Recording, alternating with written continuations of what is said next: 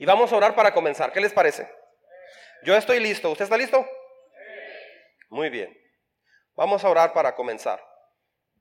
Señor, en esta hora te damos muchas gracias, Señor, por tu amor, por tu misericordia, por la oportunidad que nos das de estar aquí, Señor, por la, la oportunidad tan grande que nos das de poder hablar contigo. Te pedimos, Señor, que tú te agrades de nuestro corazón, que te agrades de nuestra vida. Habla, por favor, a nuestras vidas, Señor, te necesitamos. En Cristo Jesús oramos. Amén. Muy bien, el día de hoy vamos a ver un tema que es un tema muy importante. Y este tema tiene que ver precisamente con cómo replantear mi vida. Porque somos lo que pensamos, ¿verdad?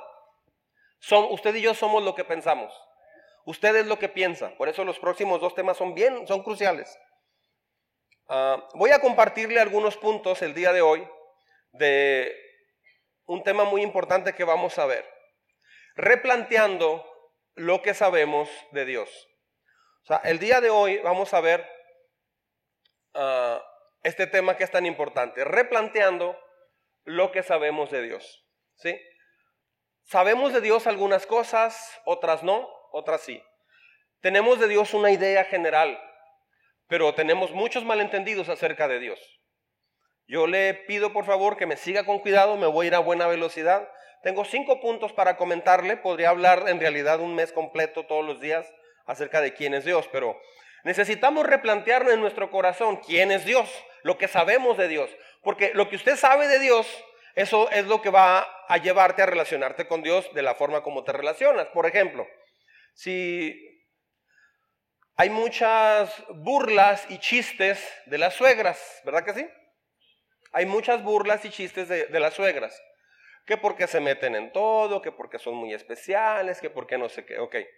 Entonces, la idea que una persona tenga de, una persona, eh, eso ya marca muchas cosas, ¿sí? Este, se comenta mucho que, las mujeres son, son muy tóxicas, que es imposible entenderlas. Entonces, eso en realidad ya, pone una idea hacia la mujer. Vi un meme que estaba la esposa de Matusalén. Matusalén vivió 969 años en la Biblia, está en Génesis, y, este, y es un meme de, de donde la esposa le está diciendo, acuérdate, hace 740 años, tú me dijiste no sé qué, pues cómo, eh? Este, entonces hay, hay muchos memes al respecto, y hay muchos memes, hay muchas ideas acerca de los hombres. Anda, los hombres, pues sí. No, se les va muy feo las cabras al monte. No, los hombres, híjole, hay que reeducarlos cuando te casas con ellos. O sea, hay, muchas ideas acerca de los hombres, acerca de las mujeres, así. Ahora, siempre cuando estuvimos en la escuela, o si están en la escuela todavía, hay un maestro o una maestra que tiene una fama. Yo me acuerdo cuando, cuando este, me dijeron de una maestra de contabilidad, no voy a decir su nombre, me dijeron, no se te ocurra agarrar clases con ella. Es, que nomás queda con ella. Y si no la agarro, no me abre otras dos materias para el siguiente semestre. Pues agarré con ella. El primer día de clases llegó con cara de estrés. Hola muchachos, ¿cómo están? Buenos días. Mi nombre es fulana de tal, bla, bla, bla, soy contadora, bla, bla, bla, esto lo otro, soy su maestra de contabilidad. Vamos a ver contabilidad de costos, que no sé qué tanto, así, así. Ah, anótenle, por favor. Y se volvió y empezó a escribir y no sé qué le pasa a los profesores que escriben muy rápido en el pizarrón. Ahí estás así. Dice, vamos retrasados. ¿No es el primer día? Vamos retrasados. Conmigo apréndanse esta frase. Ya han oído la frase que dice, no dejes para hoy, no dejes para mañana lo que puedes hacer hoy. Conmigo es diferente. No dejes para hoy lo que pudiste hacer ayer. O sea, eso que entonces, desde que entró ya, este, ahí, se me empezó a caer cabello y todo eso. O sea, este, tan así que hasta después me cambié de contabilidad a administración, fíjese. Así se dañó mi corazón. Entonces, ya, ya los maestros tenían una fama. Algunos decían, agarra con este profesor de derecho, es bien barco. ¿You know barco? Le dicen el Titanic. ¿Por qué? Porque es muy fácil pasar y todo eso. Entonces, en la prepa, en el primer semestre, el primer día de clases me dijeron, te va a tocar con la maestra fulana de tal.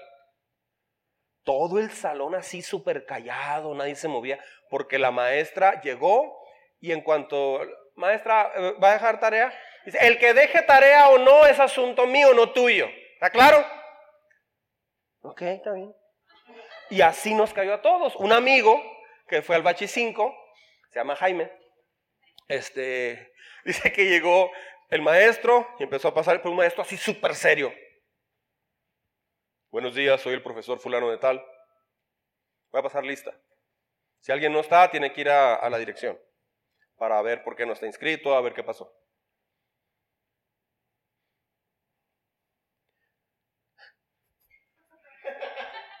Amador González, quién sabe qué, presente. Y empezó a pasar lista. Y luego de repente dice, uh, Tabarés, y, se detuvo un poquito y se le ocurre al muchacho que se pidaba así. Tabares, profe. Tabares o Tabarés, no me interesa, ¿ok? No, no naciste en mi casa, no sé quién eres. Estoy, o sea, no los conozco a todos, ¿ok? Tabares o Tabarés, como sea. Así fue todo el semestre. Así fue. Entonces, uh, de acuerdo a lo que piensas de una persona, así te relacionas con esa persona. Lo mismo sucede con Dios. Si usted creció en un hogar cristiano y tus papás adoraban a Dios, pero eran muy enérgicos contigo, usted tiene más problema que alguien que no fue a la iglesia.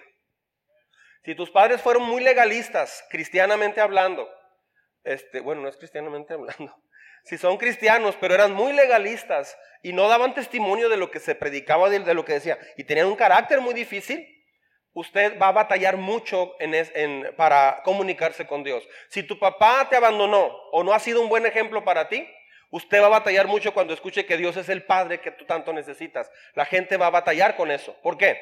Porque dice, es que yo no tengo un concepto correcto de un, de un padre. Si tu mamá ha sido eh, muy autoritaria, si tu mamá ha sido este, manipuladora, eh, de un carácter muy difícil, y, te habla de Dios, usted va a batallar. De hecho, ah, afecta más haber escuchado de Dios de una persona que te dio mal testimonio que mejor no haber escuchado de Dios. De ese tamaño está la situación. ¿Por qué? Porque concibes a Dios de una manera equivocada completamente. Por eso vivir lo que se predica es crucial. Entonces voy a compartir cinco puntos con usted ah, acerca de ah, conceptos equivocados, o sea, qué es lo que estamos replanteando lo que sabemos de Dios. ¿Sí? Número uno, ¿está conmigo? Es el Padre amoroso y poderoso que nos adoptó para acercarnos a Él. ¿Sí? Él es el Padre amoroso y poderoso que nos adoptó para acercarnos a Él. Le invito a abrir su Biblia conmigo. Abra su Biblia conmigo. Ya estamos usando la nueva traducción viviente. A Éxodo capítulo número 34. Éxodo capítulo número 34. Le sugiero que aunque, aunque yo pongo los textos acá al frente, yo los pongo para la gente nueva. Pero si usted ya tiene tiempo viniendo, cómprese una Biblia, pídala NTV, ¿ok? Éxodo capítulo 34. ¿Ok?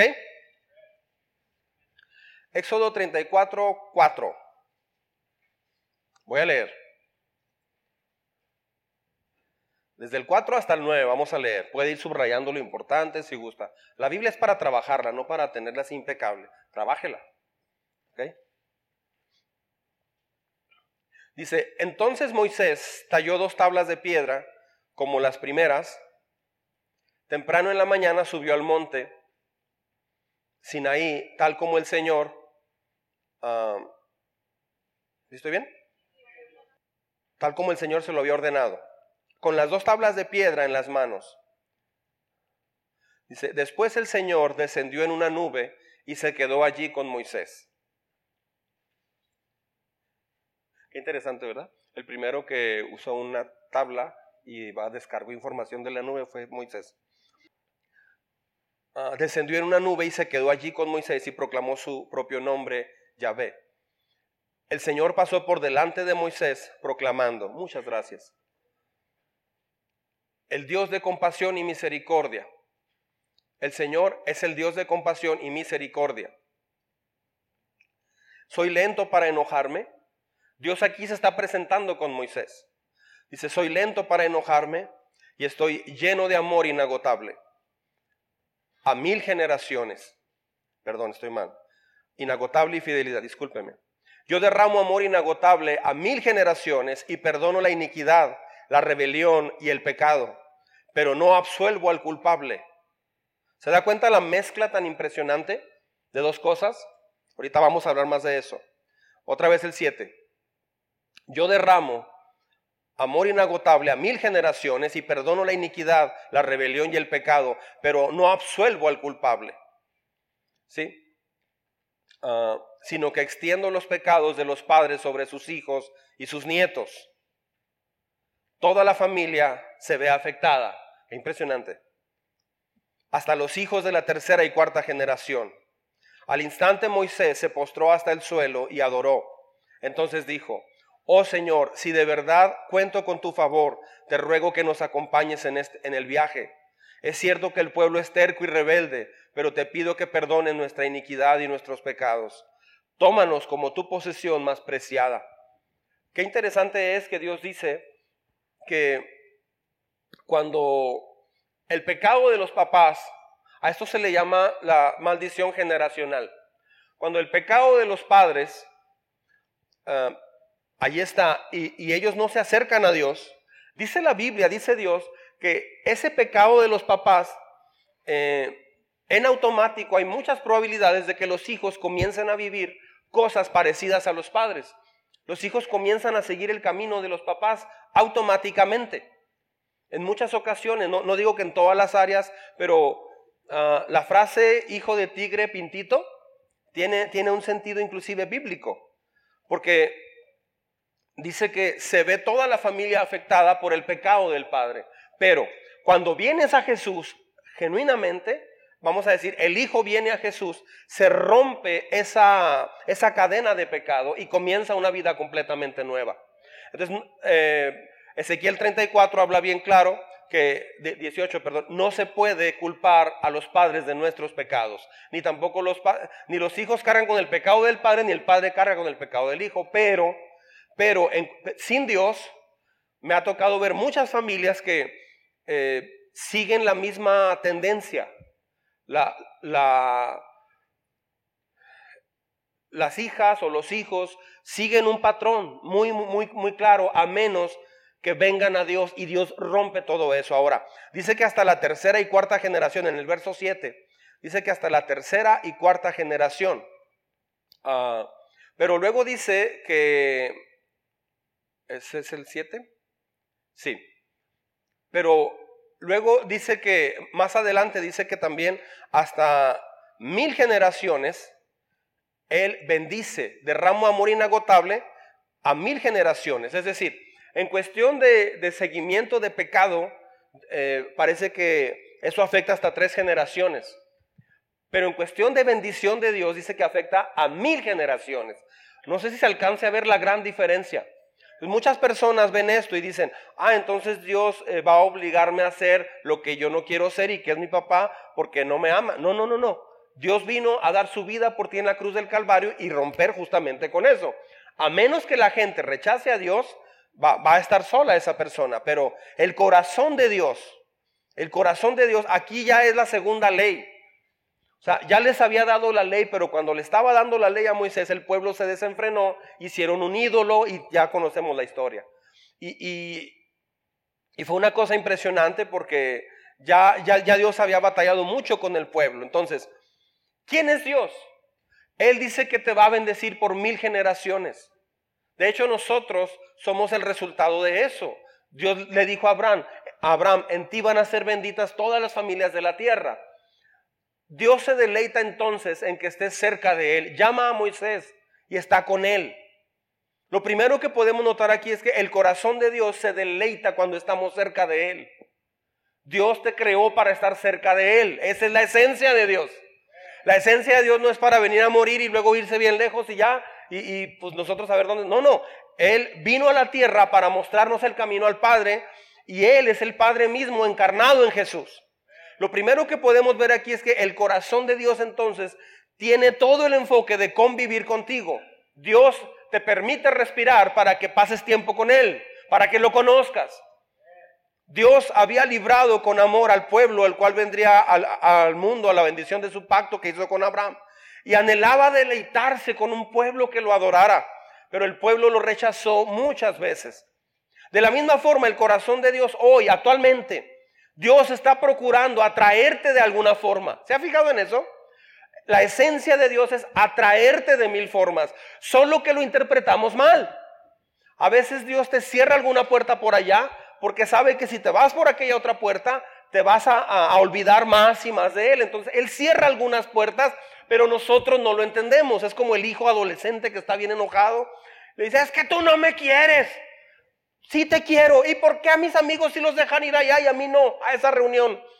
No te dejo porque te amo. A mis amigos también los aman. Pues no es cierto. Si los dejan ir a una reunión como esa, no los aman. Si los amarían, les dirían que no fueran.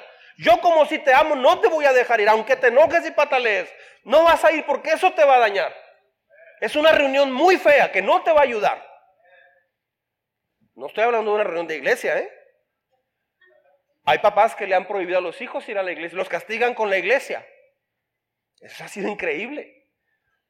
Esto, estoy hablando de, un adolescente que está molesto. ¿Por qué no me dejas hacer? ¿Por qué no me dejas ser libre? Ahora, tiene mucho que ver la forma como usted lo hace. Yo ahorita llegué ya al punto extremo, pero lo haces de una manera amorosa. Le explicas por qué. No le molesta cuando alguien, bueno, no molestia, pero no se incomoda cuando alguien le habla y, y no sabe quién es la persona. Hola, ¿qué tal? Eh, hola, ¿qué tal? ¿Quién habla? ¿Cómo estás? Bien, bien, bien. Oiga, David, ay, ¿quién es? Se siente bien raro. Este, simplemente comienza a hablar y pues uno empieza a responder. En la pandemia, en, un día me encontré a tres personas, tres parejas. Fui al, fui al banco y a las misiones. y en lo que iba entrando, se me para enfrente una pareja muy joven. Pues con cubreboca todos. Pastor David. Uno que todo. Qué gusto verlo, pastor. Igual, Dios, y por dentro, ay, Señor, ¿quién es? ¿Se siente tan feo? Pues ya, saluda a mi hermana Perla y a sus hijas. Ay, pues si sí me conoce. Y ya, saliendo otra vez. Pastor, ¿qué tal? ¿Cómo están? Y en lo que voy saludando a la persona, estoy clamando a Dios, dime quién es, Señor, revélame. Y, así, y hasta que ya me acordé, ah, ok, y la tercera persona ya acabaron para subirme al carro era, era un, un hombre, un, un, joven. ¡Eh, pastor, qué gusto verlo! ¿Se acuerda de mí? Ahí ya fue mucho. Y dije, ay, fíjate que no, hijo, perdóname. Sí, ahí ya, ya no pude. Me dice, soy fulano de tal. Ah, pues ya nos saludamos y todo. Este, pero eso sucede. Pero por teléfono es bien, bien diferente. Cuando, o sea, no sabes si es el de Uber, no sabes si es el presidente de la República, no sabes si es el presidente Cruz Pérez Cuellar, o sea, no sabe uno quién te va a llamar. No sabes qué tono utilizar eh, porque estás poco prevenido. Incluso cuando estás hablando con, con alguien en persona a veces, y no sabes mucho de esa persona, pues sí, platicas, pero, pero no le conoces mucho. Entre más cercano seas a esa persona, tu manera de hablar va a ser muy diferente. Aquí mismo hay personas que me saludan. Pastor, Dios le bendiga. Muy buenas tardes, qué gusto verlo, pastor, hasta luego. Se van porque nos estamos conociendo, tienen poco tiempo en la iglesia. El otro día alguien se sorprendió porque llegó, llegó Carlos. Carlos y pasó David, ¿cómo estás? Y, y, tronó así bien padre. Los saludos que salen muy suave. Tronó así bien padre, ya nos abrazamos. Y me dice Carlos que alguien se quedó viendo así como que, ¡Wow! Se saludan como, ¡ay! O sea, porque una persona en el curso de qué se trata, así como, se saluda a mi padre. A mí no me incomoda cuando alguien me dice David. No, no me incomoda, de veras. Este, uh, si usted se siente mejor decirme David, está bien. Si se siente bien decirme pastor, está bien. Uh, cuando a veces me he sentido raro es cuando algunos adolescentes me dicen, hola, ¿cómo estás? Bien, ¿y tú, pastor? No, pastor, no, David me dice, bien, mi hija, ¿y tú? Bien, bien. ¿Ya te vas? Sí, ya me voy. O sea, ahí me siento raro, ¿no? Este, mucha atención a lo que voy a decir. Lo que sabes de alguien determina la conversación que vas a tener con esa persona. Lo que tú sabes de esa persona determina cómo te vas a relacionar con esa persona. Lo mismo es cierto con Dios. Tu comprensión de quién es Dios va a determinar qué tanto te vas a acercar a Dios. Muchas personas no se acercan a Dios porque dicen, no, pues ¿para qué? Conozco un tío que se dice cristiano, o un primo, o mi mamá, o mi tío, o mi papá, o un hermano, o quien sea. Y, no, le ha ido bien mal. Entonces ya tienen una idea equivocada. ¿Por qué? Porque agarran la idea de otra persona. No, si a él le fue mal con Dios, pues a mí también. No, el que a alguien le vaya mal con Dios o que alguien eh, juegue con Dios o no se meta bien con Dios no quiere decir que tú vas a hacer lo mismo. Si no, nadie se casaría. No, casarme, no, para que me haga como el vecino. Se pelean hasta las 3 de la mañana, no, hombre. O sea, no, no tienes que ser así. Quiero entrar a la preparatoria. ¿Para qué, papá? Entra a la preparatoria y dijo, no, papá, ¿para qué? ¿Para ser como Juan? ¿O Arnoldo? ¿Quieres que ande así? Reprobando y copiando. Sin cumplir con las tareas, papá. ¿Quieres eso de mí? Pues tú no hagas eso, sin vergüenza, tú ponte a estudiar, ándale. Ah, algunas personas piensan que Dios es muy gruñón, muy enojón. Piensan que está como molesto, malhumorado. Se tiene una idea equivocada de Dios. Piensan que Dios nunca se le puede complacer. Que siempre haces algo bueno y dice, pero te faltó. ¿Y sabe con qué está relacionado eso? Con un profesor o con un familiar. Si alguien te trató siempre así, algo que a mí me duele mucho en el corazón es ver a un papá cristiano cuando el hijo le dice, mira papá, saqué un 8. Dice, ¿qué te costaba el 9? Sí, pues es que sí me, sí me faltó. Y, el hijo está como el de mi villano favorito. Mire, mamá, un cohete. O sea, y el niño, ah, no abuela. O sea, eso es bien frustrante. O el papá o la mamá típica que dicen, hijo, pero ya tienes 20 años. A los 20 años ya me andaba casando.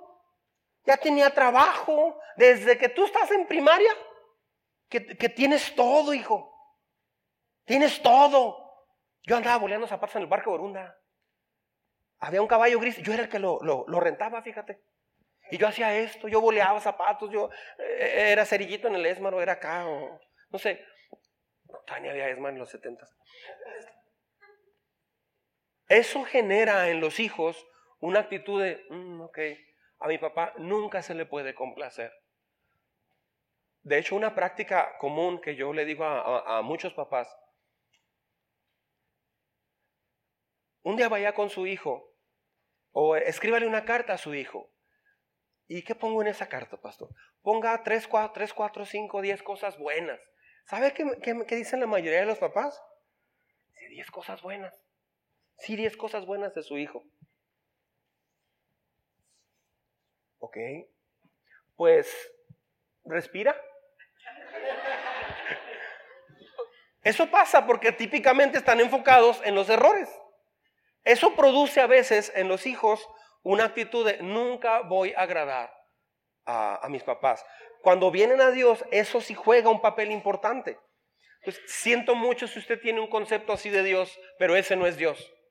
Dios no es un tigre agazapado que está listo para saltar sobre ti y hacerte pedazos.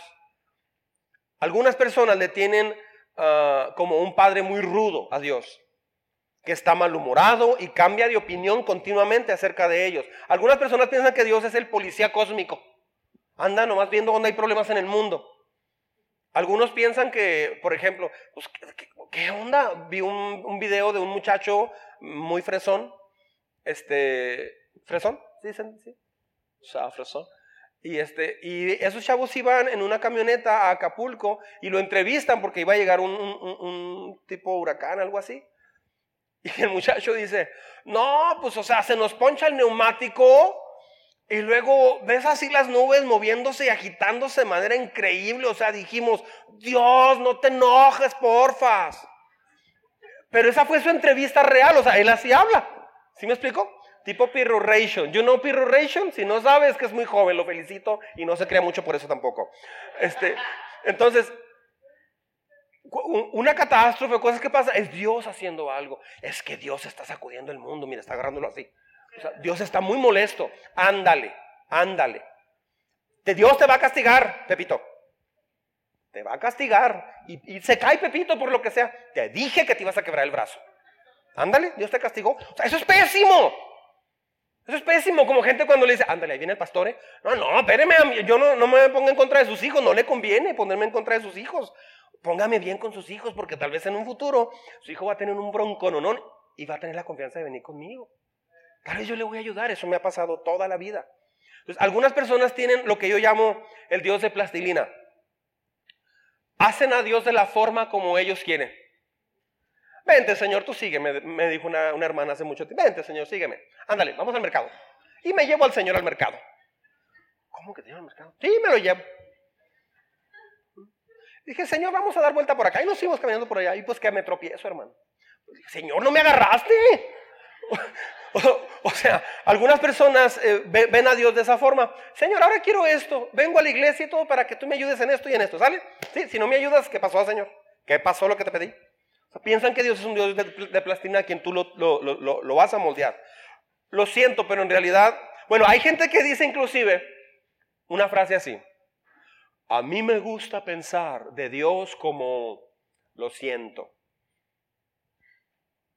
Pero no tiene, lo que tú pienses de Dios no necesariamente es bíblico. Aunque usted diga, mi concepto y mi manera de visualizar a Dios es como, no, lo siento. No importa cómo piensas de Dios, importa lo que la Biblia dice quién es Dios.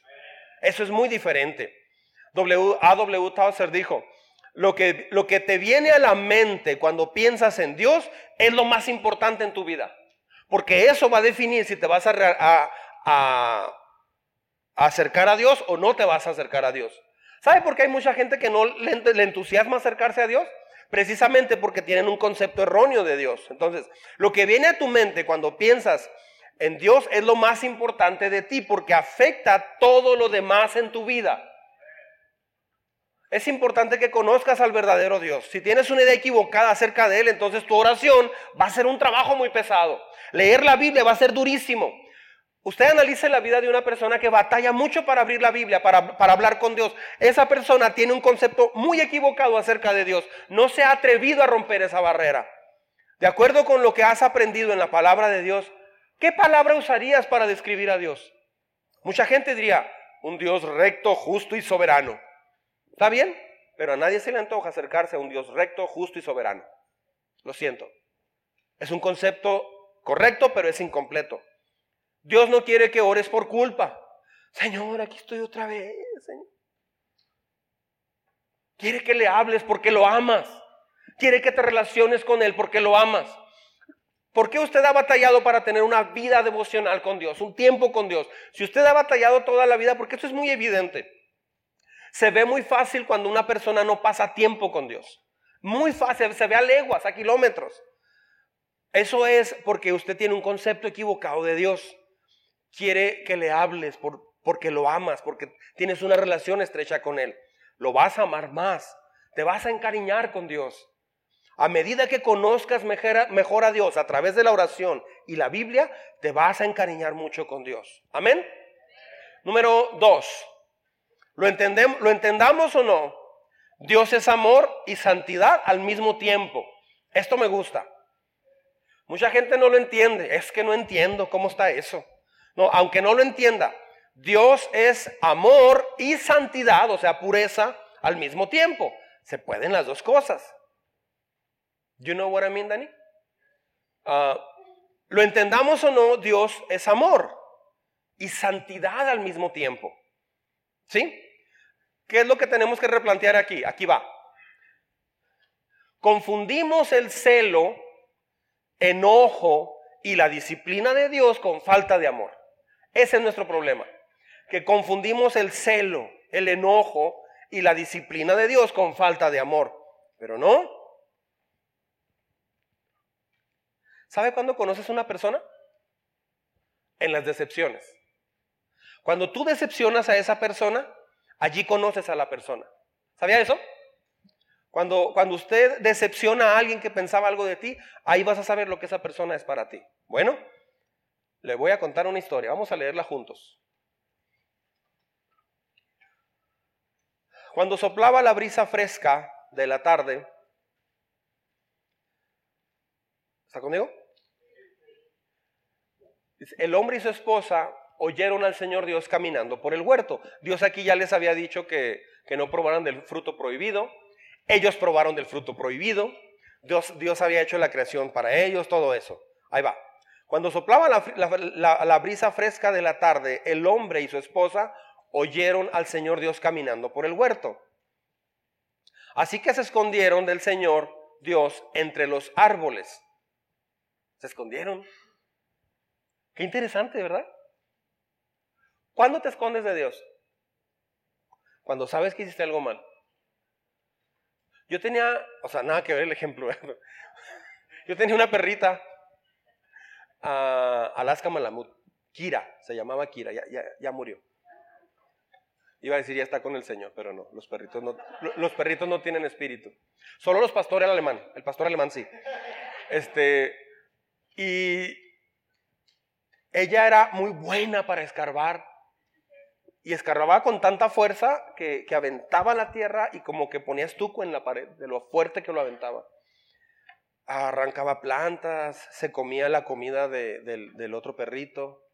O sea, era muy complicada, era muy desobediente, pero muy desobediente. Y llegó un momento donde ya abría la puerta y solita se iba ya al rincón y se agachaba, o sea, ella sola.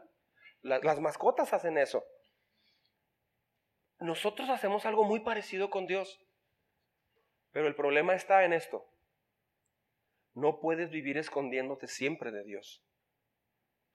No vas a disfrutar de una vida con Dios si siempre te estás escondiendo. Lo que yo lo reto a hacer es entender el corazón de Dios en esta serie. Miren, verso 9. Bueno, ahí, le dijo, así, así que se escondieron del Señor Dios entre los árboles. Entonces el Señor Dios llamó al hombre y le dijo, ¿dónde estás? El hombre contestó,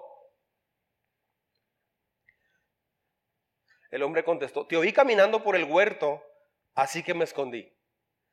Dios inmediatamente, te oí caminando por el huerto, así que me escondí. Tuve miedo porque estaba desnudo. Vea lo que dice Dios.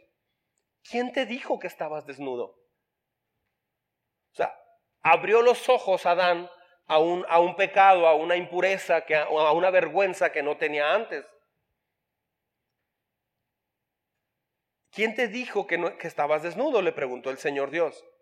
¿Acaso has comido del fruto del árbol que te ordené que no comieras? Después, voy hasta más adelante. Después, el hombre, Adán, le puso a su esposa nombre. ¿Cómo se llamó? Eva, porque ella sería la madre de todos los que viven. Mire el verso 21. Y el Señor Dios hizo ropa de pieles de animales para Adán y su esposa. Un día vi un drama en una iglesia de ese momento quien hasta estaba actuando como Dios estaba bien enojado, bien enojado. No, eso no muestra a Dios. Después de todo esto, ¿sí? Si tuvieron que ser expulsados del, del, huerto del Edén. Y si hubo, hubo una consecuencia, claro que sí, sí hubo, porque es Dios, es santo, es perfecto. Dios no puede habitar con el pecado. Cuando alguien dice, es que porque Dios va a permitir que te vas al infierno o te manda al infierno. No, Él no manda a nadie al infierno. La gente decide irse para allá, rechazando a Dios. Ahora, pero porque Dios lo permite, es que Dios no puede convivir con el pecado. ¿Sí? Eso es lo que no hemos entendido. Dios no puede convivir con el pecado. Ama al pecador al grado que dio su vida por, por nosotros, pero no puede convivir con una persona que quiere seguir en pecado. O sea, no puede, sencillamente no funciona. Entonces, dice, y el Señor Dios hizo ropa de pieles de animales para Adán y su esposa. Eso a mí me parte el corazón.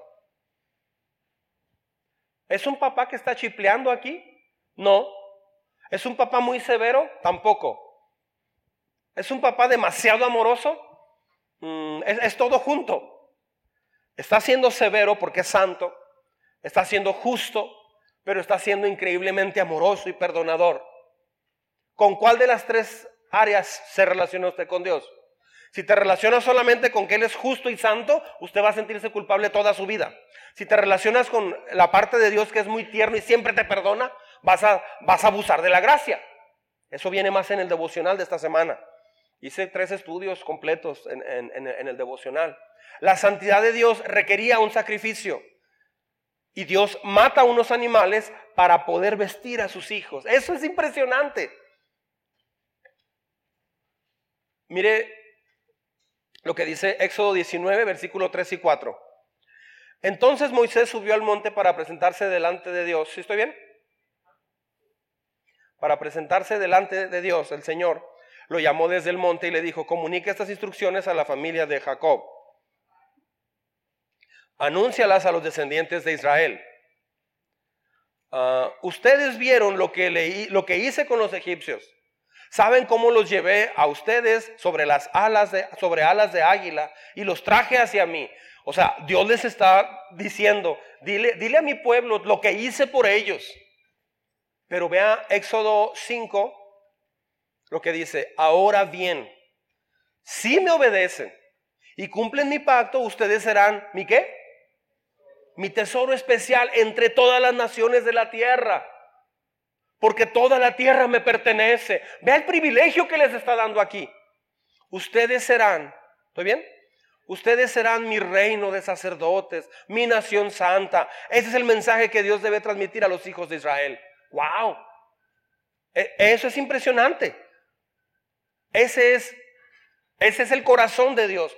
Fallan, comen del fruto prohibido. Ahora, ¿sabe qué pasó cuando comieron el fruto prohibido? Un detallito, un detallito tuvo que modificarse todo. Se tuvo que modificar todo porque ese era el plan de Dios. Que, él quiso tener una familia espiritual, pero como pecó Adán y Eva, entonces ahora Dios tuvo que levantar un pueblo, una generación especial, y de esa generación iba a venir Jesucristo el Mesías, que no era más que Dios hecho hombre entre nosotros. O sea, Dios hizo un plan increíble a partir de allí. Entonces, le cambió todo. No sé si ¿Le ha pasado algo a usted? Híjole, Gutierritos, ¿esto que hizo, esto que hizo aquí en la oficina? Nos cambió todo. Váyase de aquí, por favor. Está despedido. Váyase ya o lo voy a demandar por lo que acaba de hacer. Ni aguinaldo le voy a dar. Nada. O lo meto a la cárcel. Váyase, por favor. O sea, mucha gente puede ser muy enérgica. O sea, lo que hizo Dios aquí fue bárbaro. ¿Por qué? Porque le echaron a perder todo el plan que él tenía. Todo el plan que él tenía tuvo que, o sea, como es todo sabiduría y como Él es omnipresente y omnipotente y Él no tiene tiempo ni nada, pues él, él, tiene un plan en mente ya porque Él sabe lo que va a pasar. Muchos ahí batallan, por cierto. Entonces, si ya sabe lo que va a pasar, ¿para qué me tiene aquí con vida? ayer jugó, jugaron dos equipos fútbol, el que sea. Uno, uno le ganó a otro 4-0. 4-0. Es más, el otro día había un partido, estaba con mis suegros y estaban ganando, ay, ¿quiénes? Unos de rojo. Eh, Kansas City contra, contra Chicago. Gracias, Esteban. Y este, iban 40 a 0, algo así.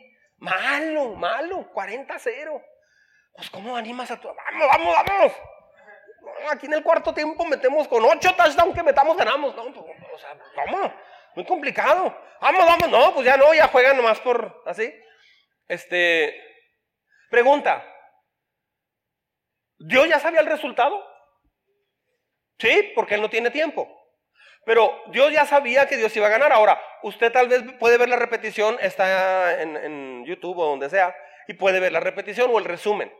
Pregunta, aunque usted vea el resumen y ya sabe el resultado, ¿quiere decir que los jugadores no se esforzaron? O sea, los jugadores desde que entraron, no, pues ya perdimos. ¿Ya para qué? No, no, pues nomás es de pura, puro trámite, o sea, ya perdimos 41 a 0. No, señor. Salieron con todo el entusiasmo porque no estaba determinado. El hecho de que Dios ya sabe el final no, no quiere decir que te está controlando como un títere para, eh, o sea, algunos piensan que Dios dice, tú sí, tú no, tú sí, tú no, al infierno, al cielo, al infierno, al cielo a freírte al cielo. No, Dios no es eso. Te da la libertad para escoger. Entonces, el, que ya tengas un resultado ahorita, que jugaron la semana pasada, no quiere decir que no se esforzaron, no, tenían la libertad de haber ganado, pero se equivocaron. Entonces tenemos libre albedrío. Es un regalo. Tú decides cómo vivir. El que Dios sepa la historia no, quiere decir que tú vas a decir, Señor, nomás dime si voy a ir al cielo o al infierno de una vez. Dime, Señor, si me van a contratar o no en ese trabajo. Si no, ¿para qué voy? No, así no es. El que Dios sepa eso no quiere decir que no debes, que no tienes libre decisión para cambiar tu vida en Cristo. Amén. Ah,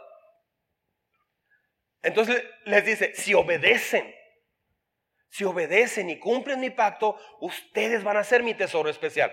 Dios es la mezcla perfecta de un padre que es justo, pero también es amoroso de una manera increíble. Pero hay personas que solo se quedan con el lado justo y perfecto y santo de Dios. No, pues estoy mal. Es que no vas a llegar a eso solamente tratando de agradar a Dios perfectamente en todo. ¿Eso sabe cómo se le llama en la Biblia? La ley. Así no funciona. Dios vino a enseñarnos la gracia. Señor, ¿por qué están haciendo eso en día de reposo? Eh, Moisés lo, lo prohibió. ¿Por qué están haciendo eso? Yo soy mayor que el día de reposo. Déjalos. ¿Cómo fue que recobraste la vista? Pues un, tal Jesús este dijo esto y pero en día de reposo te sanó. ¿Cómo lo hizo y en nombre de quién y con qué autoridad lo hizo? Y lo, rodean los fariseos y se hace un relajo ahí en el, alrededor del templo y todo. Sí, que fue un Jesús, Jesús de Nazaret, que se hizo lodo, se lo puso y me, dijo que me enjuagara y tal. A ver, pero ¿por qué? ¿Por qué? ¿Por qué si la ley dice? ¿Por qué la, santidad de la ley dice esto? ¿Por qué recobraste la vista? Al final los cayó a todos bien y bonito. ¿Saben qué? No sé. Pero me encontré con alguien que cambió mi vida. No sé. No lo merecía, pero no veía y ahora ya veo. Tú, chaparrito, ven acá, por favor. Y viene el chaparrito. ¿You know chaparrito? Viene el chaparrito. ¿Cómo te llamas?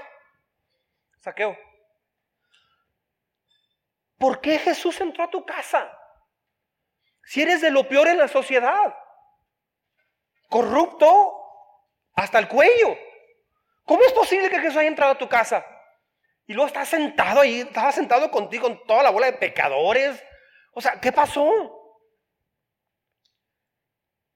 Pues para mí fue muy significativo, dijo Saqueo. Ese día yo entendí el amor de Dios y decidí devolver a quien había estafado el doble o triple de, lo que yo les había robado o quitado. Yo decidí cambiar porque se atrevió a entrar a mi casa. Nunca me sentí digno. De hecho, me subí a un árbol, a un sicómoro, y de ahí lo vi. Yo quería verlo porque había oído mucho de él.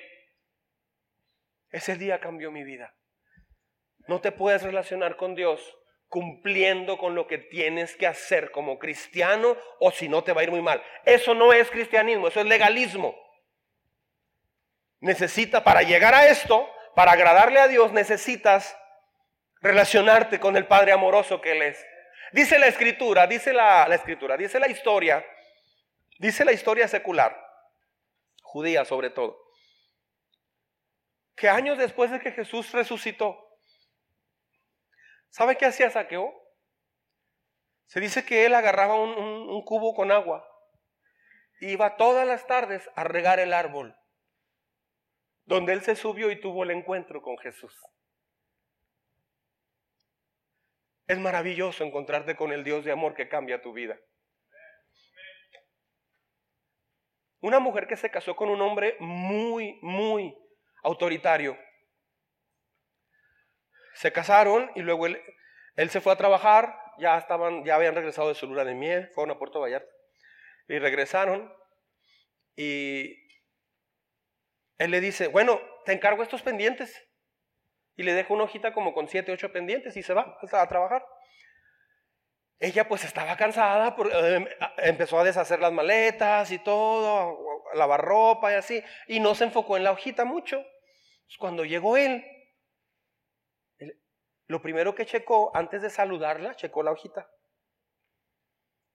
¿Qué pasó? ¿De qué? ¿De qué mi vida? De la hojita. No hiciste nada de la hojita. Yo fui a trabajar, hice mi parte, te falta hacer tu parte. Ah, perdón, es que me puse ah, con las maletas, hice esto aquí. ¿Hiciste comida? Es que se me hizo tarde y como no supe cómo prender la estufa, eh, fui a comprar un pollo del Esmar. Es que yo no como pollo del Esmar. Al día siguiente le dice, te encargo mucho esta hoja, por favor. O sea, tú haz tu parte, yo hago mi parte. Y la muchacha se levantó. Wow, ok. Se enfocó en la mañana. Y hizo siete cosas, pero le faltó la octava. Cuando llega el esposo, le dice, ándale bien. Pero ¿qué pasó con la ocho? Es lo que más me interesaba. Es que no me alcanzó el tiempo. ¿Cómo no? ¿Estás aquí todo el día? Pues ¿qué hiciste? y empezó una vida tan pesada para ella, porque se había casado con un energúmeno tremendo, con un perfeccionista legalista, autoritario, de lo peor que se puede imaginar. Y se casó con él.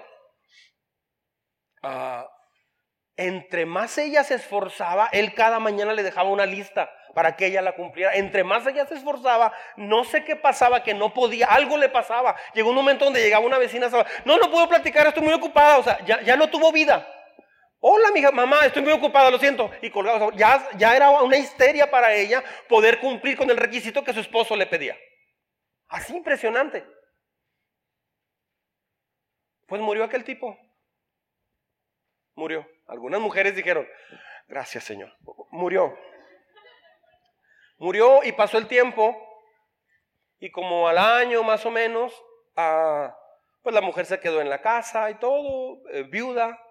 Como al año y medio, dos años, conoce a otro hombre y se enamora de él. Y se casaron. Igual, fueron a Puerto Vallarta, regresaron y cuando regresaron, ella le dice, ¿ya te vas? Me dice, sí, voy al trabajo. Ok, ¿qué pendientes hay? ¿Pendientes cómo? De, la casa. Eh, y ella con un cuaderno y una pluma. Dime los pendientes que... no, pendiente, no. Sí, sí, o sea, ¿qué quieres que yo haga? ¿Qué, Ah, pues duérmete, descansada, ¿no? Duérmete, digo que tú me dormía. Vengo a comer a las cuatro. Pero si no alcanzas, pues compras comida. No te apures. No, no, pero ¿qué pendientes tienes para mí? No tengo pendientes. Relájate. Voy a, mira, voy a hacer esto. no. Sí, sí, está bien. Y él se va a trabajar, regresa. Ya estaba comida hecha. Le hizo chiles en nogada. Estaba la comida hecha. Estaba este, impecable la casa, la ropa lavada y planchada. Eh, así, impecable la casa. Y él llega y dice, wow, Ay, ¿todo esto hiciste? Sí, pues ¿cómo le haces? Mira, hice, y le entrega una lista, hice esto, esto, esto, esto, esto y esto. ¿Por qué me entregas una lista? Porque son las cosas que hice. Tú fuiste a trabajar, yo hice esta parte. Ah, pues gracias, está bien. Y así empezó ahora la vida con ella y, su nuevo esposo. Si tiene un esposo así, esto no es un pretexto para separarse. Este, pero cada día ella le presentaba una lista de lo que había hecho. Hasta que un día él habló con ella y le dijo, ¿sabes qué? Es que me siento muy incómodo que me presentes listas de lo que tú haces en la casa. Siéntete libre, relájate. Un día que no alcanzó a hacer comida, se quedó dormida la pobre, se levantó toda asustada, así, y llegó y no había comida. Es que me quedé dormida, perdóname por favor. Y se le ruedan las lágrimas. Pero ¿por qué lloras? Pues porque esto, así, así, así, bla, bla, bla, ya. No, acá hay unas flautas a la vuelta, vamos a comprar, vente, vamos. Y fueron, compraron flautas, llegaron, comieron. Vemos una película.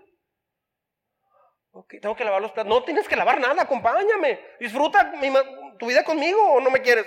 Sí, pero necesito tener la casa. No necesito. No, te quiero para mí. Quiero disfrutar mi vida contigo. Ok. Un día, ahí así fue. Así fue. Dios fue sanando el corazón de esta mujer. A veces es al revés, ¿eh? A veces es la mujer la que trae al hombre. ¿Y qué pasó con eso? ¿Y qué pasó aquí? ¿Y eso? ¿Y aquello? Ya estás en la tele. Ya eso y lo otro. ¿Y qué vas a hacer? Aquí, ya, ya. O sea, a veces es al revés. Pero hoy les tocó a los hombres. Resulta que un día, ah, buscando en un librero, encontró una lista que su otro marido le había dado ¿Me estás siguiendo? El marido le había dado una lista y la regañó y pelearon ese día y era una, una, lista enfocada en el legalismo. Si cumples esto, estás bien como esposa. Si cumples esto, sí te amo. ¿Sí, ah, ¿sí me explico? Y entonces el hombre, uh, perdón, entonces ella se encuentra en la lista y la empezó a revisar. Estaba haciendo mucho más cosas sin la presión del nuevo esposo que con la presión del, esposo que la tenía en una legalidad increíble. Así funciona con Dios. Si usted sospecha que su esposa, su esposo, como que le huye, como que no quiere estar cerca de usted, o sus hijos le huyen, no quieren estar mucho cerca de usted, tal vez usted está siendo muy legalista en diferentes áreas. Y no se trata de que usted se defienda, porque me ha tocado ver a mujeres que dicen, ay, legalista yo, autoritaria yo, a eso no se le llama autoritario, empiezan a defenderse. No, no, en eso, no te puedes defender. No te puedes defender, hombres. Ah, me ha tocado escuchar a, algunas mujeres, es que me siento mal, yo quiero danzar en la iglesia, pero como que mi esposo no me deja. ¿Cómo que no te deja? A ver si mi esposo me gira al retiro. Más ahora resulta, es que me tengo que sujetar a él porque él es, dice el Señor que me debo sujetar a él. Sí, pero él no te puede impedir ir a la iglesia. Legalmente tienes derecho, constitucionalmente puedes ir a la iglesia. Entonces, no, Dios no funciona de esa forma. Nosotros nosotros lo vemos de esa manera, pero Dios no funciona así. Amén. Punto número tres. Sígame. Dios conoce tus debilidades y aún así te ama. Dios conoce tus debilidades y aún así te ama. ¿Sí? Vamos a ver ahora el otro extremo. Dios conoce tus debilidades y aún así te ama. ¿Sí? Esta frase está larga, viene en el devocional, en la semana. No necesita copiarla. Leemos juntos. Replantear, aquí va. Confundimos esta verdad como una licencia para hacer lo que nosotros queramos. Al fin y al cabo, Dios siempre nos amará. O sea, eso es, un, eso es equivocado. Nuestro sumo sacerdote comprende nuestras debilidades, Dios, porque enfrentó todas y cada una de las pruebas que nosotros enfrentamos. Eso lo dice la Biblia. Miren lo que dice Hebreos 4, 15 y 16. Hebreos 4, verso 15 y 16. Lo leemos juntos, por favor. Así que acerquémonos con toda confianza al trono de la gracia de nuestro Dios. Allí recibiremos qué? Su misericordia y encontraremos la gracia que nos ayudará cuando más la necesitemos. ¿Por qué tengo miedo decir a, alguien? ¿Por qué alguien tiene miedo de decir quién es? ¿Por qué? Porque la gente tiene miedo de decir quién soy. Está conociendo Lupe y Lalo, están conociendo. Y, esa es, su segunda plática de novio, están ahí tomando un café. Y dice, dime quién eres verdaderamente, Lalo. ¿Creen que Lalo le va a decir quién es? No, pues fíjate que mi mamá siempre dijo que yo era un bueno para nada. Y mi papá siempre me dijo que era muy burro. Mis tíos siempre me dijeron que yo era pura fiesta. O sea, nadie platica. Eh, y ella no va a decir, pues a mí me decían que era una fichita muy, muy enojona. Que tenía un carácter de ogro. Me decían Fiona. O sea, no van a decir eso. En un noviazgo nadie platica esas cosas. Entonces, ¿crees que me convenga casarme contigo? La verdad, yo no. Nadie va a decir, si yo fuera tú, yo no me casaría contigo. Yo tuve un tío que vendía libros casa por casa y hasta que le iban a comprar finalmente un juego de libros de enciclopedias, costaba como 10 mil pesos de ahorita. Y ya estaba firmando la señora cuando le dice, oiga, una pregunta. Sí, dice mi tío. ¿Usted compraría esa enciclopedia? Pues ya la verdad no. Ni lo lee uno. No, pues no se le cayó la venta. La única que estaba así se le cayó. Nadie hace eso. O sea, nadie platica lo que realmente somos, nadie lo platica. ¿Por qué? Porque si te digo la realidad y no te gusta, estoy en un problema muy serio. Porque es lo que soy, es lo que tengo. Entonces, así nos ocupamos la mayoría de nosotros, cuidando nuestra vida privada, usando máscaras inclusive, pretendiendo ser las personas que no somos. No se diga hoy con las redes sociales. Tenemos miedo de que si dejamos que otros vean lo que realmente somos,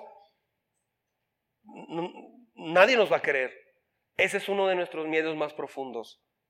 Porque, pero Dios siempre es bueno y nunca Dios es malo, a pesar de que Él sí sabe todo lo que usted es. Pero no porque Él sabe todo lo que usted es y te ama, quiere decir que te va a dejar así. Quiere transformarte. Él quiere transformarte. Dios siempre es bueno y nunca es malo. Dios nunca te va a rechazar mientras tengas vida. Incluso cuando pecas ante Él y lo desobedeces y lo lastimas, porque Él no tolera el pecado, puedes volver mientras tenga vida. Entonces, enfóquese en esta área bien. Esta área es la gracia, es el perdón, es el Padre amoroso. No se enfoque solo en esta área. Cuando te enfocas en esta área, es más fácil orar, es más fácil leer la Biblia. Y aquí es donde aprendes. Cuando un niño nace, la mamá no le empieza a dar instrucciones al niño recién nacido. Le da, le da pecho, lo cuida, lo cambia, lo abraza, lo acerca. Y el niño quiere estar con la mamá. Se lo dan a alguien más y el niño ya está embrasilado. Ya anda embrasilado ese niño. ¿Quiere estar con la mamá? ¿Por qué? Porque primero lo tuvo cerca.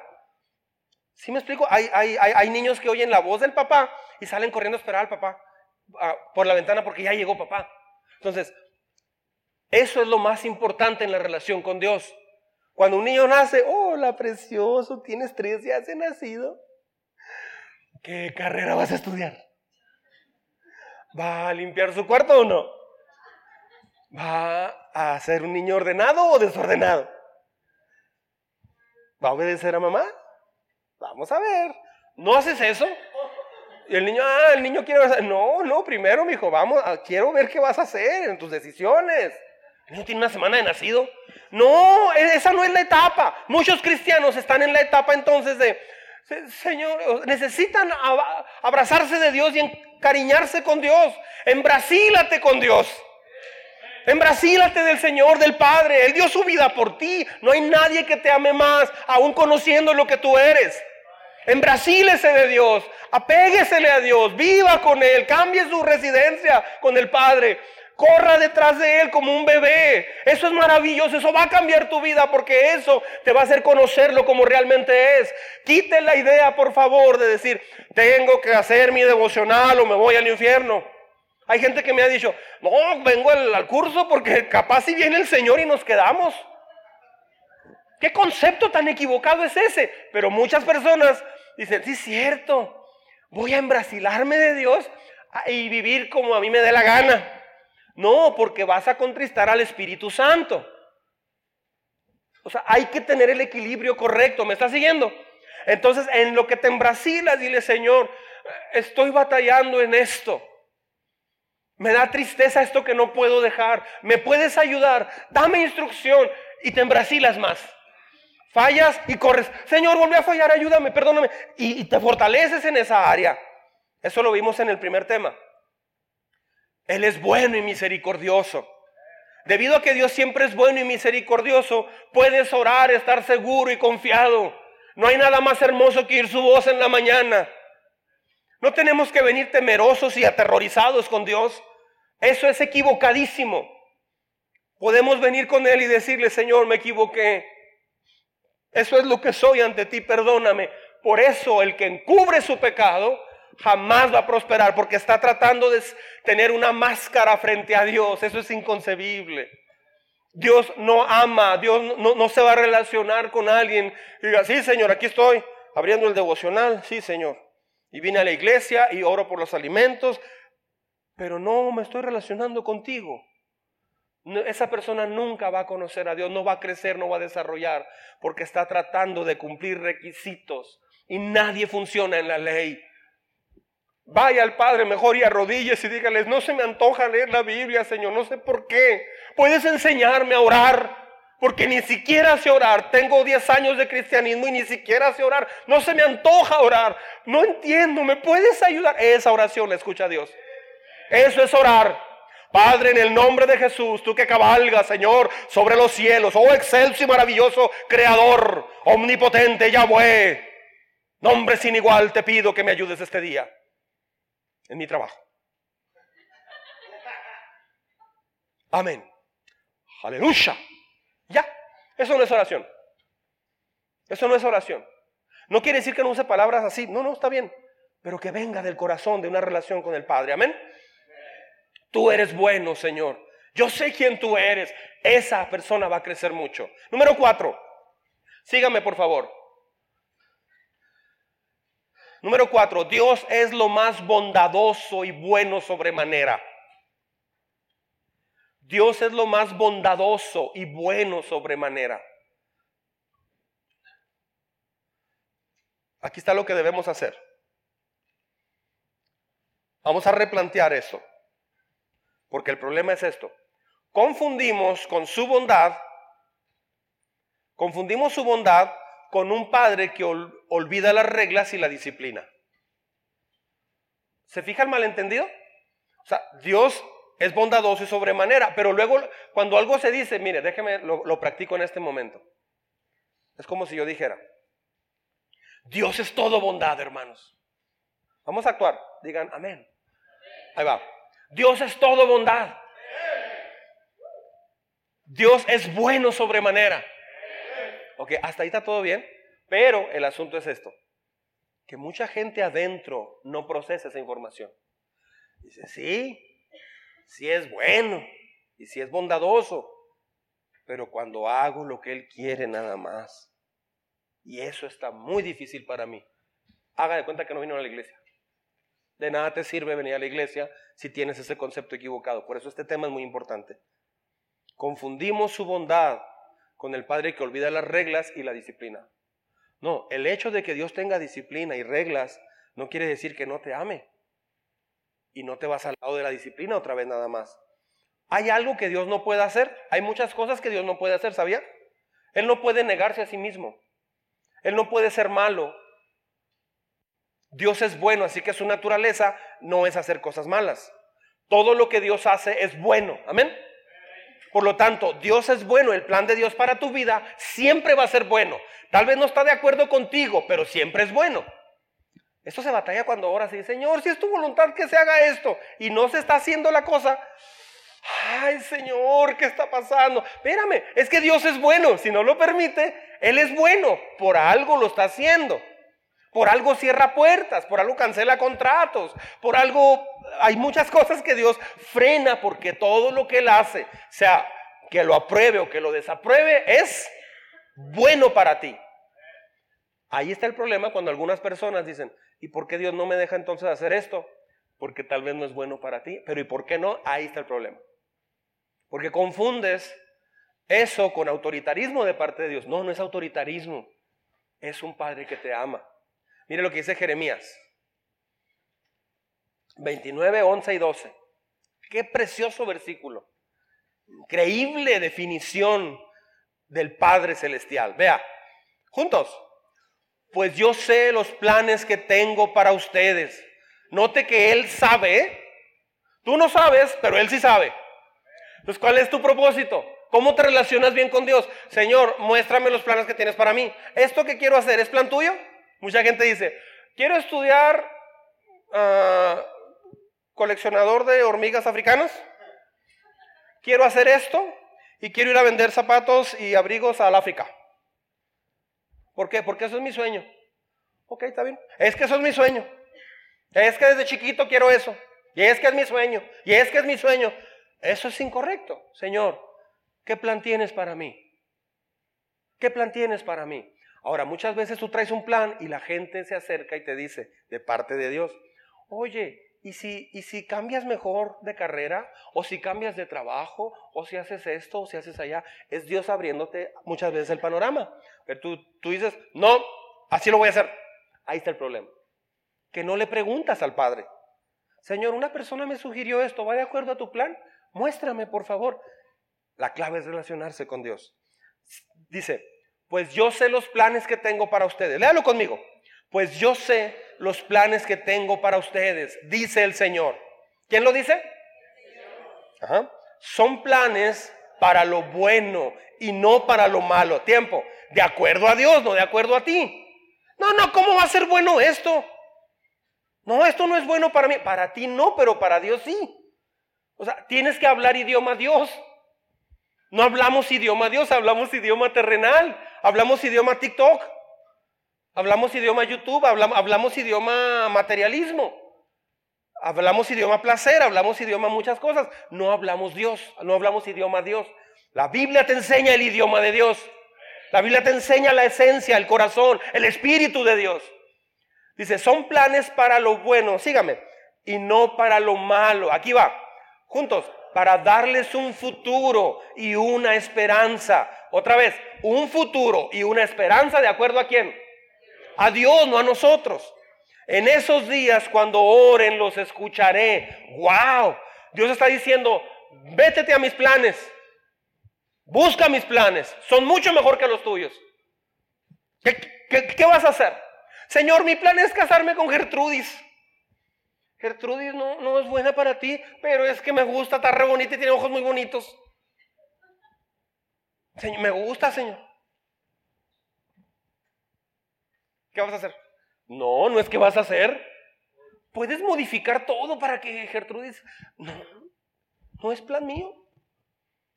Entre más te aferres a Gertrudis, más vas a batallar para conectarte con Dios porque estás fuera de plan. Estás hablando idioma humano, no idioma celestial. No estás siendo uno con Él. ¿Ves la conexión entre la oración y los planes de Dios para tu vida?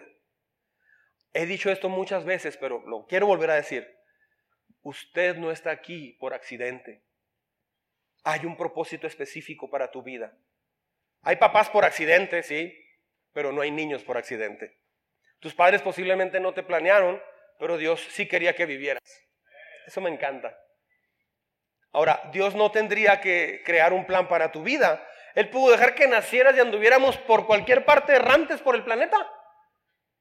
Pero Dios nunca ha hecho nada sin propósito. Todo tiene un propósito y todo tiene un plan. Tú estás aquí por un propósito divino. Lo entiendas o no, te duela o no, estás aquí por un propósito divino. Dios tiene un plan para tu vida. Tan pronto, estés dispuesto a meterte con Él de todo tu corazón, vas a ver el cielo abierto y ángeles que suben y bajan. Tu relación con Dios va a ser muy distinta. Pero la gente tenemos miedo porque no entendemos lo que está haciendo Dios. Y solo hemos hablado humano, no hemos hablado el idioma divino. Todo tiene un propósito, Dios, Dios tiene todo hacia un propósito para tu vida. ¿Por qué? Porque te ama, te ama entrañablemente. Él es un Dios bueno, así que puso mucho empeño para crearte. Los que han estudiado medicina o algo de medicina, a mí me impacta como un médico, una doctora, cómo no alcanzan a ver la obra perfecta que Dios hizo. Es impresionante, impresionante cómo funciona el hipotálamo, cómo funciona el sistema nervioso, el páncreas. Es impresionante. Eh, de una molécula, de una célula, se dividió en dos y de ahí salió el intestino y el cerebro. Y tiene una conexión por un nervio que se llama vaso. No, no es vaso, es otro, discúlpeme. Esa conexión, o sea, eh, por eso el cerebro y el, y el, estómago, al, estómago se le llama, o al intestino se le llama el segundo cerebro, pero vienen de la misma molécula. ¿Por qué? O, célula. ¿Por qué? Porque Dios así lo diseñó. Hay una comunicación impresionante. Ya me llené. ¿De dónde viene esa señal? Del cerebro. Es fascinante el cuerpo humano. Todo lo hizo perfecto. El problema es que este cuerpo perfecto tiene un dueño y el dueño no sabe cómo dirigirlo. Y tomamos decisiones equivocadas en la vida, pero Dios te puede regresar a su plan perfecto. Los planes de Dios para tu vida son revelados y realizados a través de dos partes, la oración y la lectura de su palabra. Cuando abres la Biblia te encuentras directamente con Dios. Cuando te arrodillas y hablas con Dios, te encuentras directamente con Él. Cuando oras, Él escucha, responde y te revela más de Él hacia ti. Mire lo que dice Deuteronomio. Sígame, por favor. Me voy a apurar un poquito más. Deuteronomio capítulo 4, versículo 20 al 29. Este texto me encanta. Dice, ¿está conmigo? Recuerden que el Señor su Dios los rescató de ese horno de, fundir hierro que es Egipto para convertirlos en su propio pueblo y en su posesión más preciada. Y eso es lo que ahora son. ¡Ay, qué, padre que te digan algo así! Ahora, nosotros no somos el pueblo de Israel, pero sí somos del Israel espiritual. Somos descendencia espiritual de Abraham y, somos de, de esas naciones que iban a ser benditas. Entonces, aplica para nosotros. Hoy pongo el cielo y a la tierra como testigos contra ustedes. Si rompen mi pacto, pronto desaparecerán de la tierra que poseerán al cruzar el Jordán. Vivirán allí poco tiempo y después serán destruidos por completo, pues el Señor los dispersará entre las naciones donde solo unos pocos sobrevivirán. Allí en tierra extraña rendirán culto a ídolos hechos de madera y de hierro, a, a dioses que no ven, ni oyen, ni comen, ni huelen. Sin embargo, desde allí, fíjense, sin embargo, desde allí buscarán nuevamente al Señor su Dios y si lo buscan con todo el corazón y con toda su alma, lo encontrarán. En un futuro lejano, cuando estén sufriendo todas estas cosas, finalmente regresarán al Señor su Dios y escucharán lo que Él dice. ¿Por qué no lo escuchas desde ahorita? ¿Y te evitas toda esa calamidad? Pues el Señor su Dios es Dios compasivo, no los abandonará ni los destruirá, ni se olvidará del pacto solemne que hizo con sus antepasados. Amén. Número 5 y último. Número 5 y último. Estoy terminando. Esfuerza conmigo 7 minutos más para acabar este punto. Número 5 y último. Dios te ama celosa y entrañablemente. Coma, pelea por ti.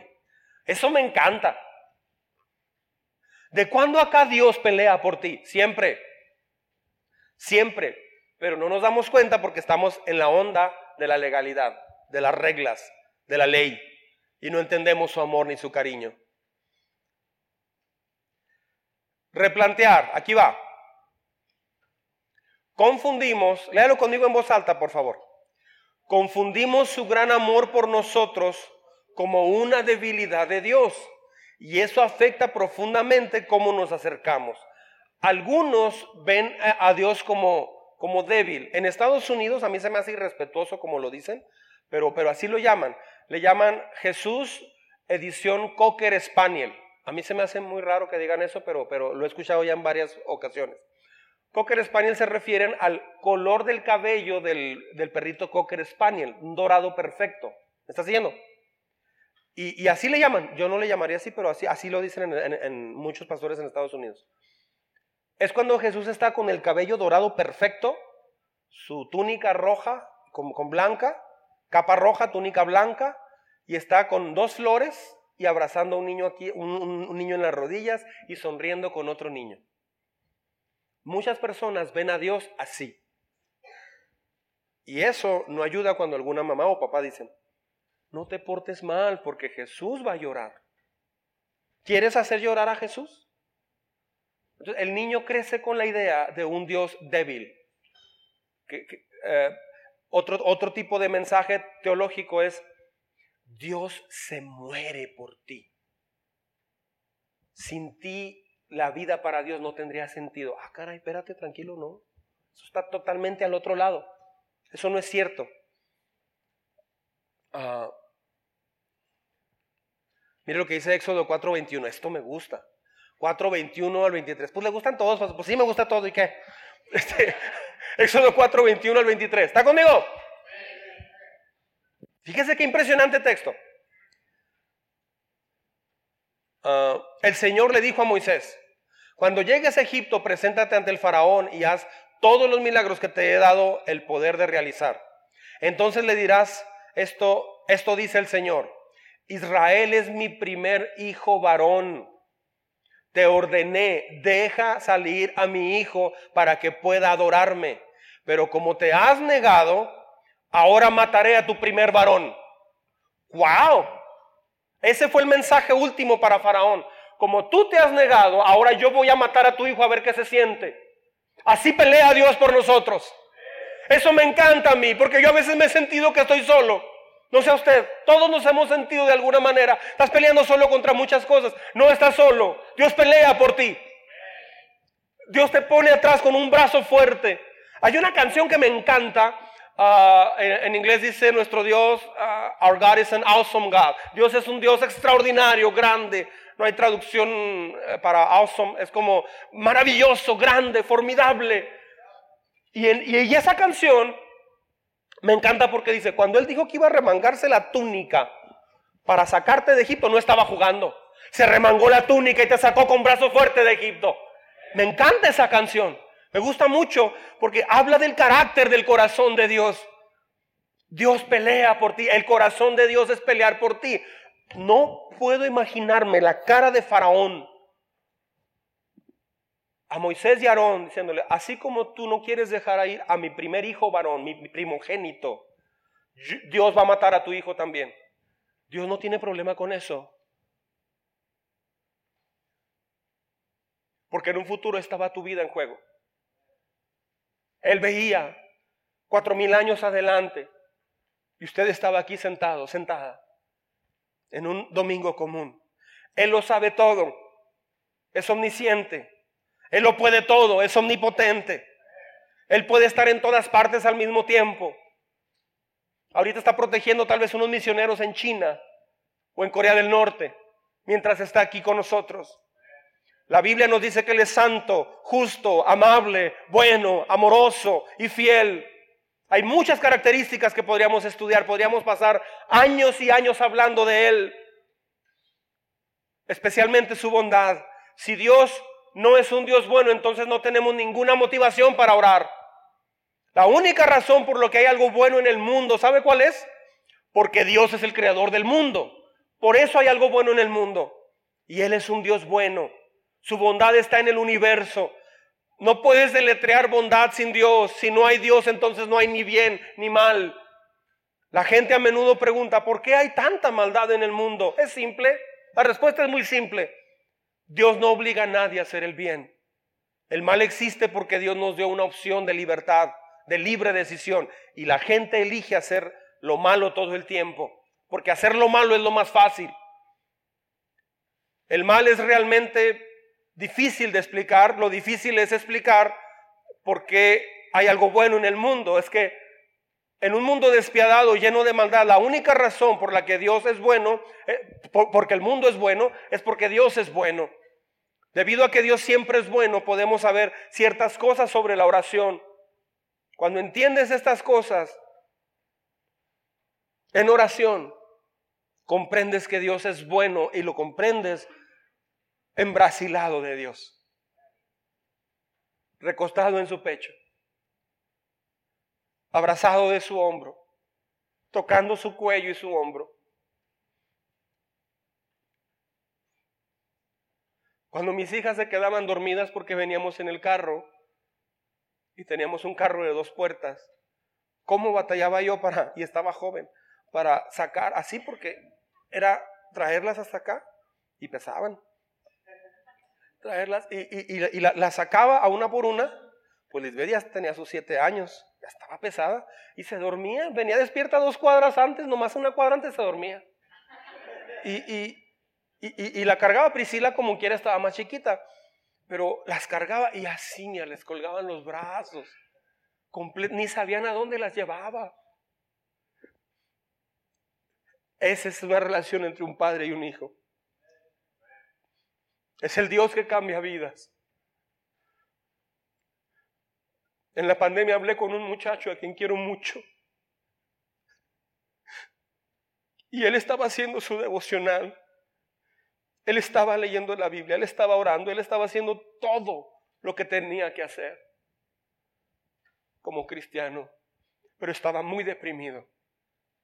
Le enseñé que Dios no es eso nada más. Le enseñé que el Padre lo ama y que es especial Él para Dios. Surgió este muchacho. Ahora sé que Dios lo va a usar de una manera muy poderosa. Ya no es un deber, es un deleite. Estamos replanteando lo que sabemos de Dios. Siento mucho si le enseñaron un cristianismo distinto, pero por eso es esta serie. Dios te ama. En primer lugar te ama. Relaciones en primer lugar, en Brasil ese. Orar, Él no se enoja si no oras. Pero ¿cómo lo vas a conocer?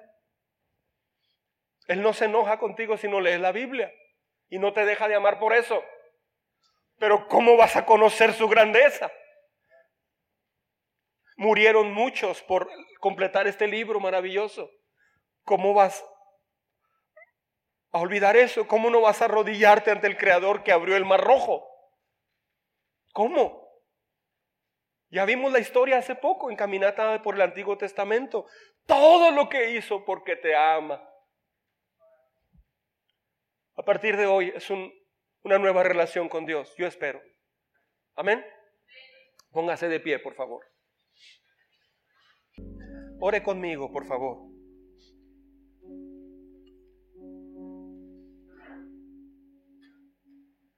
Yo creo que cada uno necesitamos hablar con Dios un momento. Yo le invito a que pueda hablar con Él y que le pueda agradecer porque hoy podemos tener un, un panorama muy distinto, una idea, un concepto, una visión clara, más clara de quién es Dios.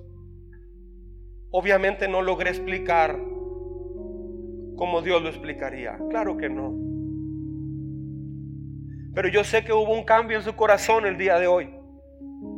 Yo lo sé.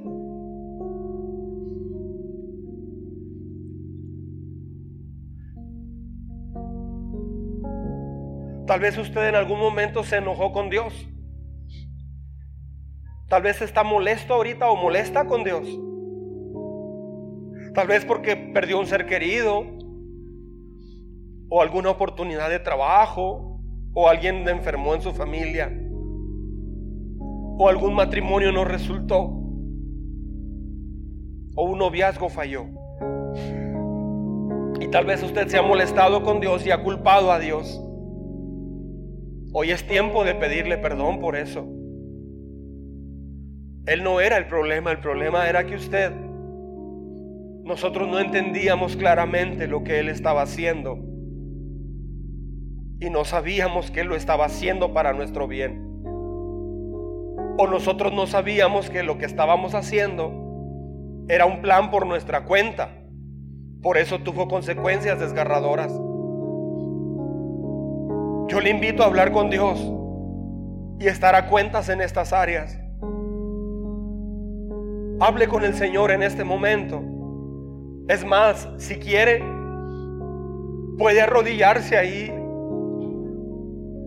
en la silla donde está, si gusta. Es momento de tener un, una plática muy específica y directa con el Señor.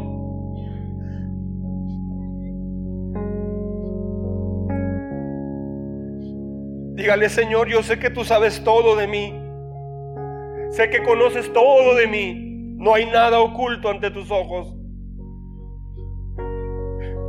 Lo que no entiendo es por qué me ha seguido amando hasta hoy.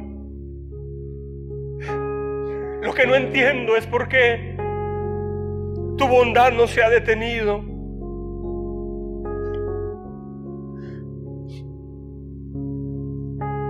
Porque no merezco tu amor. La manera como he hablado en mi vida, la manera como he actuado, pensado, no me hace merecedor de tu amor a ninguno de nosotros.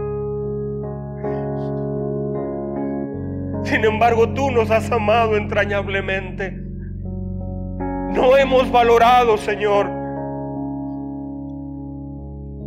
tu pureza de corazón y tus planes para nuestra vida tan, tan únicos para cada quien. Hoy, Señor, reconocemos ante tu presencia en un acto muy solemne y sincero de corazón Reconocemos que no hemos entendido tus planes para nosotros y te hemos tratado de obligar a que hagas nuestros planes. A veces te hemos buscado, pero solo para que nos des algo que necesitamos. Una relación sentimental, algo económico, salud, tantas cosas, Señor. Hemos quebrado nuestra relación contigo porque lo hemos hecho un trueque, Señor. Hemos hecho de nuestra relación contigo un trueque. Y hoy venimos arrepentidos ante ti. Hemos pensado, Señor, que nuestros planes son tan buenos como los tuyos. Y por eso los hemos tratado de, llevar a cabo tomados de tu mano, según nosotros. Pero rara vez te preguntamos, hablando en general, Señor, por todos nosotros, rara vez se te pregunta si estás de acuerdo con eso. Perdona nuestro pecado, por favor. Hoy, Señor, reconocemos con todo nuestro ser que eres lo mejor que nos ha pasado.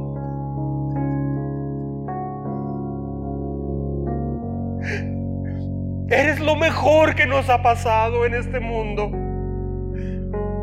Nada, Señor, ni el mejor día, ni la mejor Navidad se acerca a un día contigo. Nada, Señor, se le compara. Oír tu voz, Señor, de la forma como nos hablas, es increíble. Oír, Señor, casi tu respirar. Ver cómo nos hablas directo a través de tu palabra y cómo hoy nos has hablado también. Perdona, Señor, el mal entendimiento que teníamos de ti. Perdona la forma incorrecta en que nos hemos relacionado contigo. Desde nuestra economía hasta nuestra vida cotidiana, Señor, ha sido trastocada por los conceptos legalistas, las ideas equivocadas que teníamos de ti. Hoy te queremos decir,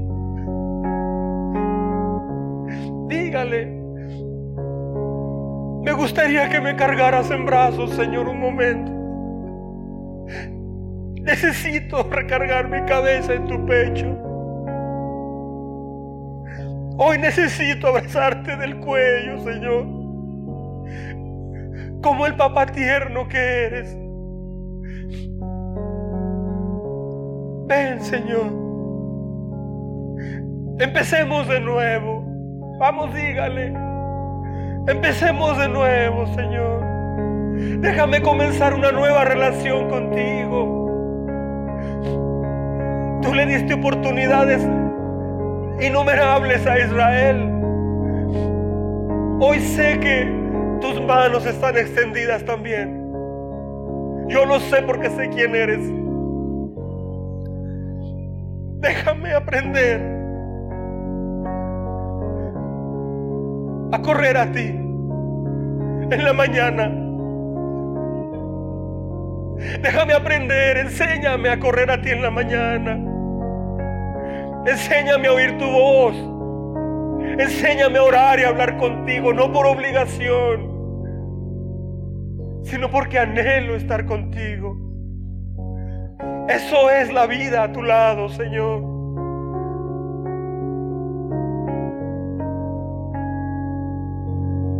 Cuando me corrijas o algo salga mal, no voy a pensar más que es enojo, disciplina y furia tuya. No, Señor.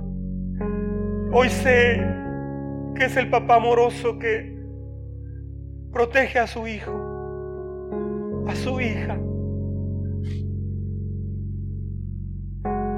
Perdónanos por ver el cristianismo como reglas, mandamientos y estatutos solamente.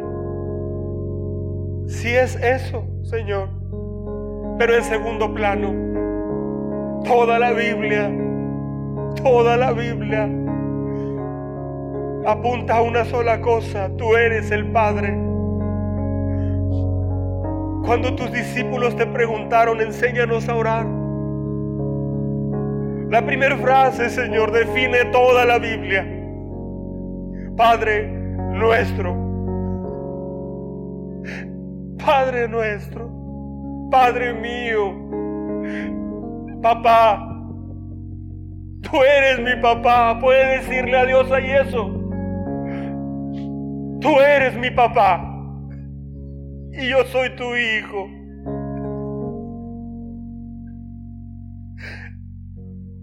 Y gracias por amarme así. Gracias por amarme así. Alguien que me ama así, yo quiero conocerle.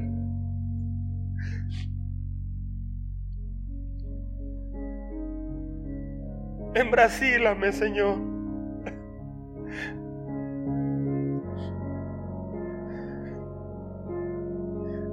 Déjame oler tu cuello. Déjame sentir, Señor, tu presencia. Vamos, dígale ahí donde está. El Espíritu Santo se está paseando en este lugar de una manera hermosísima. Dios está aquí presente. Ábrale su corazón, invítelo a su vida.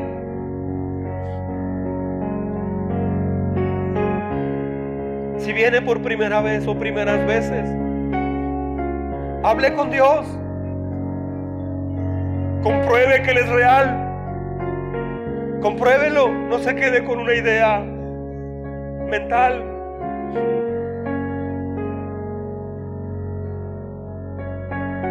Paseate entre nosotros, Señor. Renueva mi vida contigo. Dígale, vamos. Renueva mi vida contigo, por favor. Un nuevo comienzo contigo, Señor. Como mi papá como mi papá. Ahora me siento seguro en tus brazos. Dígale, me siento segura contigo. Hoy sé en quién he creído de una manera más amplia y clara. Gracias Señor. Precioso Dios de Jacob. Dios de Moisés. Dios de María. Hoy te cantamos. Hoy te celebramos. Hoy te adoramos.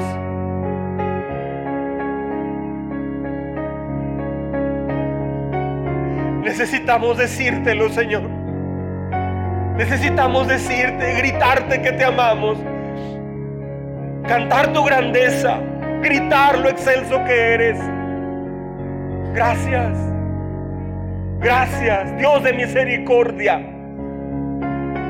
Gracias.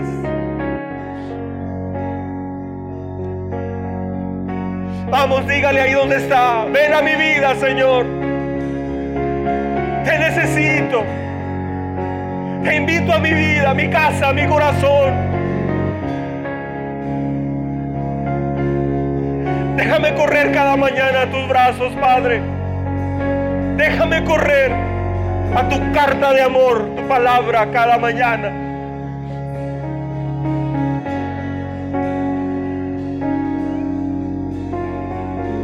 Voy a hacer de mi vida, vamos, dígale esto. Voy a hacer de mi vida una vida contigo. Y no importa que el mundo se caiga en pedazos, tu mano me sostendrá. Tu rostro, Señor, me dará la fortaleza que necesito. Si alguien aquí está enfermo, si alguien tiene una enfermedad, dígale, Señor, sana mi cuerpo, si tú quieres. Por tus llagas, por tu muerte en la cruz, tu palabra dice que fuimos sanados. Sana mi cuerpo, Señor. Restaura mis sistemas. Restaura mi aparato circulatorio. Trae refrigerio a mis huesos, Señor. Dígale, tu palabra dice que serás un refrigerio para mis huesos. De pies a cabeza, Señor. Quiero servirte y quiero amarte y quiero caminar a tu lado.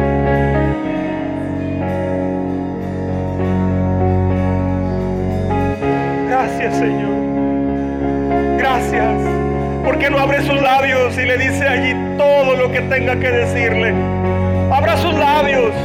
Aprenda a adorar a Dios. Dígale lo que usted siente hacia Él ahorita.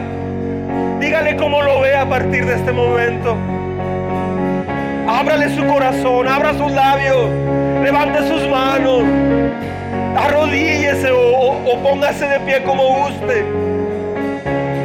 Adórelo en su grandeza y su majestad. Porque cuando usted hace eso, tu espíritu es el que es vivificado.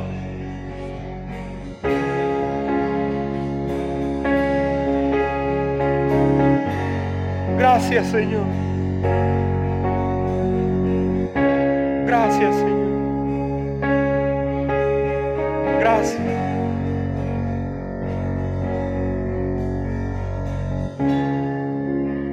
Contemple al Espíritu Santo. Contempla al Señor. Contempla su cariño guiándote cada día. Contempla la tumba abierta.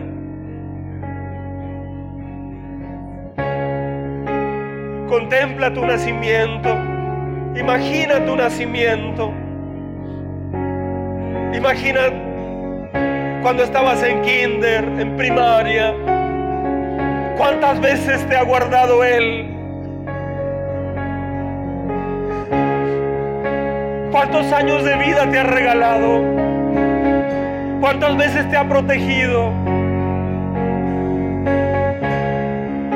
y en etapas donde estabas dañado, lastimado y no veías una puerta, Él fue tu puerta.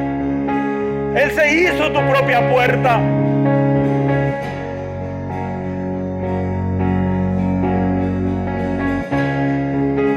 Dale gracias, gracias Señor, por haber sido mi puerta. Cuando parecía todo haber acabado. Él te levantó y te dio un nuevo comienzo en su nombre. Mientras todo esto está pasando acá en la tierra, mientras te da una nueva forma de vivir, Él está preparando la ciudad santa para ti. Él está preparando todo para la eternidad porque Él es el primero y el último. Es el creador, el supremo. Pero también es tu papá. También es tu padre. Y tú eres su hijo, eres su hija. Por eso lo adoramos.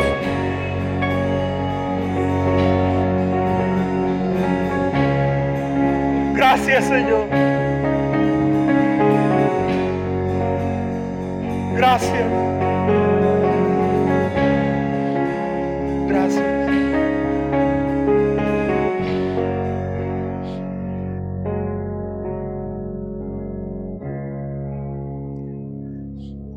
Señor, gracias por esta mañana, por habernos visitado. Gracias. Muchas gracias. Hoy has sanado. Hoy has fortalecido. Hoy has levantado de las cenizas algunos aquí. Algunos venían tristes y necesitaban llorar ante ti. Algunos necesitaban lágrimas en sus ojos.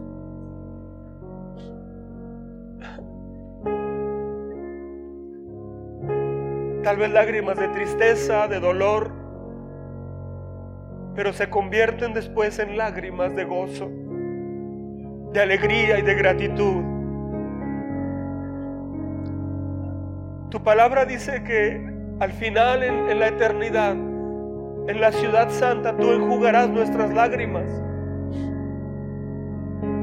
Ya lo estás haciendo con nosotros. Hoy has enjugado nuestras lágrimas. Gracias. Gracias Señor. En Cristo Jesús, toda la gloria y toda la alabanza, todo el reconocimiento es solo para ti. Solo para ti. precioso carpintero de Judea, bendito Salvador y Señor, amado papá, gracias, gracias. Amén, amén. Dios es bueno.